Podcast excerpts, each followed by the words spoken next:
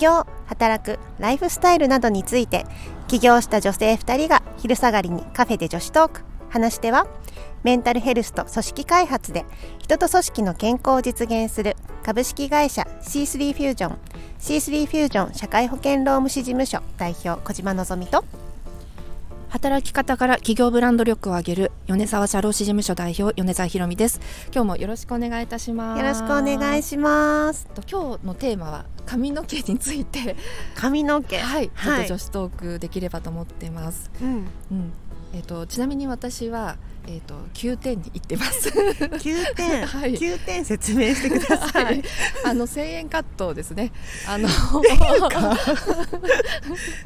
カットいってんの？そうそう言ってるんですよ。私なんか本当なんかねその辺がちょっと男性的というかあのよ予約をして美容院に行くっていうのがちょちょっと面倒くさくてですね気分が乗った時にあ今だと思った時に行きたいんですよね。で、うん、なのでそれが予約をしなくていいよくて行くとあの1100円でチケットを買うんですよ。でおじいさんたちに混ざって順番待ちをしてすぐ切ってもらってもうすぐ15分ぐらいで終わっちゃうのですっごく助かってますね。結構衝撃なんだけど。本 いや皆さんね、うん米沢さんを見たことも見たことない人もいるかもしれないけど、うんめちゃくちゃいつも綺麗な格好して、すっごいちゃんとしてるんですよ、いやいや、うん本当に。髪の毛もいつも素敵だし、お洋服もいつも可愛いんですよ、でそこから飛び出した言葉がいや。9点そうそうそうもうおすすめなんですよね。おすすめなの？うんそうなんだってさうん。女の子さ並んでなくない？そうそうそう誰も見たことがない。ないよね。そうそうそう。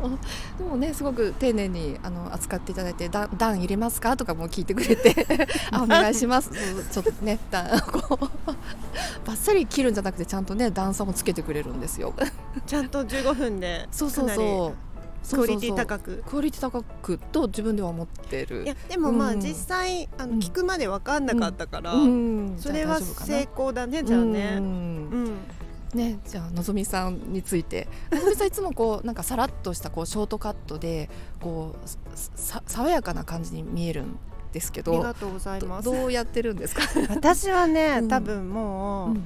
ひろみさんとうん。雲泥の差だわ、うんうん真逆だわ。うん。うん、それはどういうところが、私ね一、回1100円でしょ、うん。私一回美容院行くとだいたい平均が4万ぐらいする、わあ。それは大体どのくらいの単位単位でというか2ヶ月に1回とか3ヶ月に1回とか。そう3ヶ月に1回ぐらいかな、うん。今は。ちょっと髪の毛短くしちゃったから、うん。そういやでも、うん。1100円でうん。そんな髪の毛綺麗に保てるんだったらそれでいいと思う、うん。けど、うん。私ね無理なんですよ、うん。髪かね、うん。カットしてるだけに見えるけど、いや全うん然全然、私ものすっごい宿毛で、うん。あの髪の毛何もしないとチリッチリなんですね。ねえなんか誰も想像できないですよね。なんかね写真見たことある方実際にねお会いしたことある方誰もそんなこと思ったことないと思います。まあひろみさんの9点もね、そうなんだけど、そじゃあねストレートパーマっていうかかけて。うそう、うん。だから宿毛矯正かけてトリートメントしてもらって、うん。っていうので本当時間もだから1回行くと15分でしょひろみさん、うん。うんうん。私の場合1回行くと4時間ぐらいかうかわあもう半日そうコースそう。半日コース。いやー人は本当にわからないもので ここにねこんななんかこう費用と時間をかけてるとはというか まあだからこそね綺麗にまとまってるように見えるんですけどいやそれでも、ねそう、うんそんな苦労がある髪質だとは。そうなんですよ、だうん。でももうどうしようもないじゃないですか、うんそっかね宿毛。うん。生かした髪型をねしてる方もいると思うんですけどあえてねパーマをかけたりとかしてでもそれが自分の中ではずっとコンプレックスだったってことでそれをこうねまっすぐにしたいっていうのでねお金をかけてやってる。もうね。活かせないぐらいうん。宿毛なんですうよ、ーん。想像できないでしょ？いやー想像できない。もう本当にチリッチリの。いやでも本当にそうでうん。で子供の時からそうだったから子供の時ってそんな宿毛矯正とかもなかったし、うん。なんかもう本当にコンプレックスで、でなんかちょっと大きくなってきて高校生とか大学生ぐらいになってなんか宿毛矯正技術がこう出てきて、まあ、それからそれに救われて、もうずっと。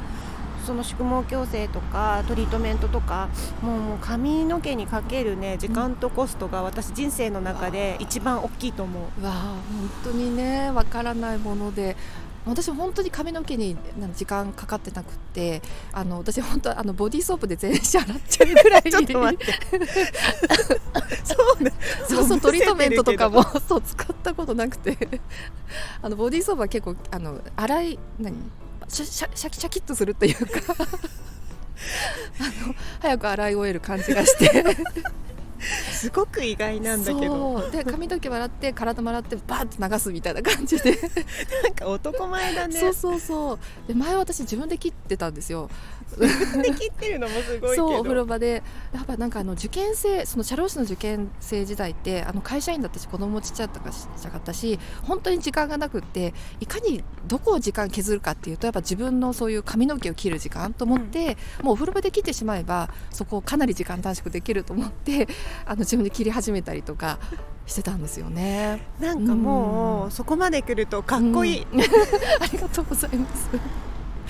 ねいや皆さんどうどうでしょうかねもしかしたらあの意外とそういうのってね開示したことが開示する場面がねあんまりないから、ね、皆さんそれぞれにもしかしたら自分はここに時間かけてるとかね、人はそう全然見えなかったとかあるかもしれませんね。あるかもしれないし、うん、この話聞かなかったら絶対そんなふうには思えないもん。うん、ねお互いにね。お互いにね。いにね なんか両極端で生きてるよね。ね髪の毛で言ったら。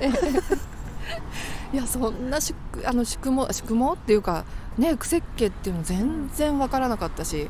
うん、まあだからそれだけこう美容師さんの腕前とこういろんな技術がね、多分こう発展してきてるんだとは思うんですけど、まあ、それに助けられながらなんとかかんとかこうぐちゃぐちゃな髪の毛じゃなく生きられてます。いやでもね本当になんかコンプレックスって人それぞれあると思うんですけどねあのそういう出し雲が可愛くねこう外国人の女の子みたいにこうね、うんうん、やってる方もいると思うんですけどそこがコンプレックスなのであればそういったね技術をねそうそう、うん、あの得て。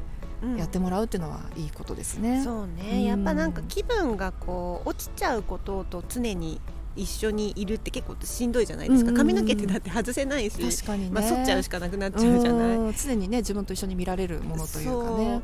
まあ、だからどうやってやっぱりね、なんかそのコンプレックスと一緒に生きるのかみたいになったら、まあ、もうお金かけてでも楽しもうと思ってやってますがひろみさんみたいなねね。